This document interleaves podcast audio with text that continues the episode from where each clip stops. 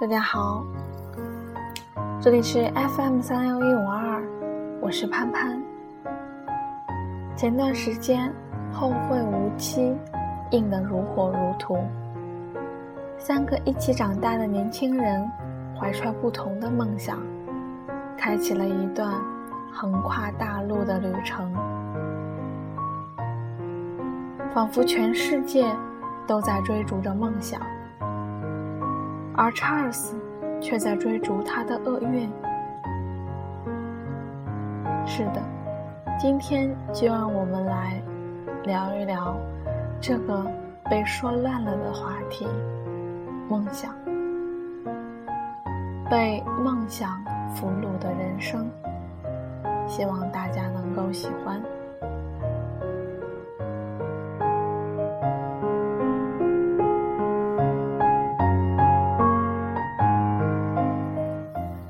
你肯定有这样一个朋友吧，在银行工作，长得一般，业务凑合，有老婆孩子，勤勤恳恳养家糊口，不爱说话，但如果开口说话，说的话也多半无趣无味。总之，形象非常白开水，在任何一个社交场合。都是角落里不大起眼的人。事实上，你肯定有不止一个这样的朋友。事实上，你自己没准儿就是这样的人。你能想象这个朋友突然有一天离家出走了吗？然后等你再听说他的消息时，据说。他已经到了巴黎，正从头开始学画画，要做一个画家。你很难想象，但是毛姆却写了这样一个人，他的名字叫查尔斯。在留下一张内容为“晚饭准备好了”的纸条之后。他离开了自己相伴十七年的妻子和两个孩子，去了巴黎。那一年，他四十岁，住在全巴黎最破旧的旅馆，身上只有一百块钱。月亮和六便士，却不是这样一个故事。全世界都在追逐着梦想。查尔斯却在追逐他的厄运。好吧，这两件事其实没那么不同。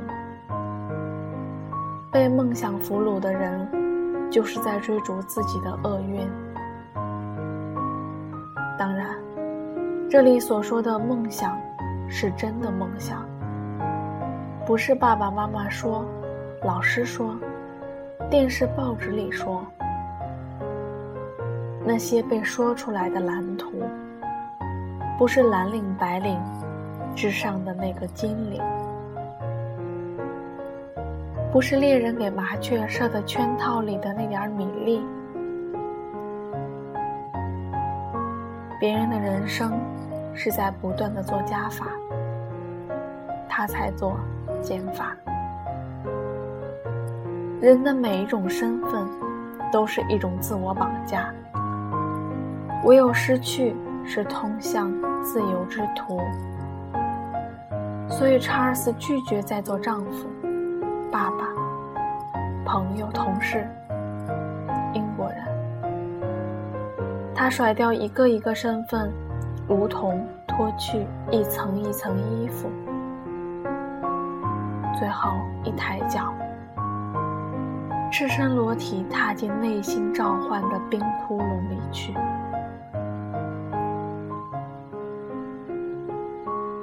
小说里的那个我问他：“难道你不爱你的孩子们吗？”他说：“我对他们没有特殊感情。”我再问他：“难道你连爱情都不需要吗？”他说：“爱情只会干扰我画画。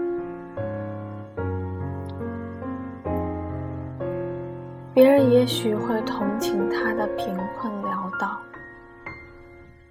他拿起画笔时，却觉得自己是一个君王。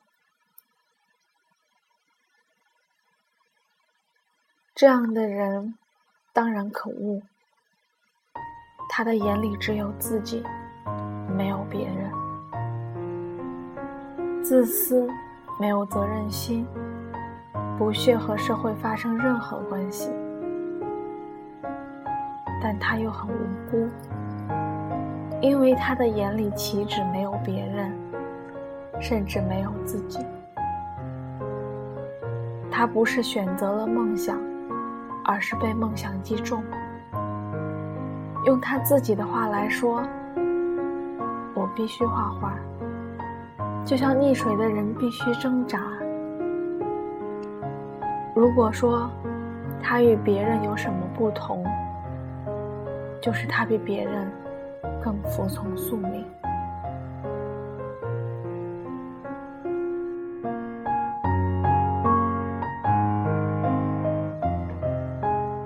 梦想多么妖冶，多么锋利，人们在惊慌中四处逃窜，逃向功名。好像利禄，或者求功名利禄而不得的怨恨。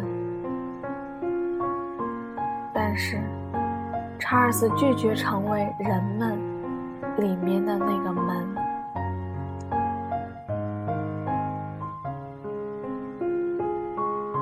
满地都是六便士，他却抬头看见了月亮。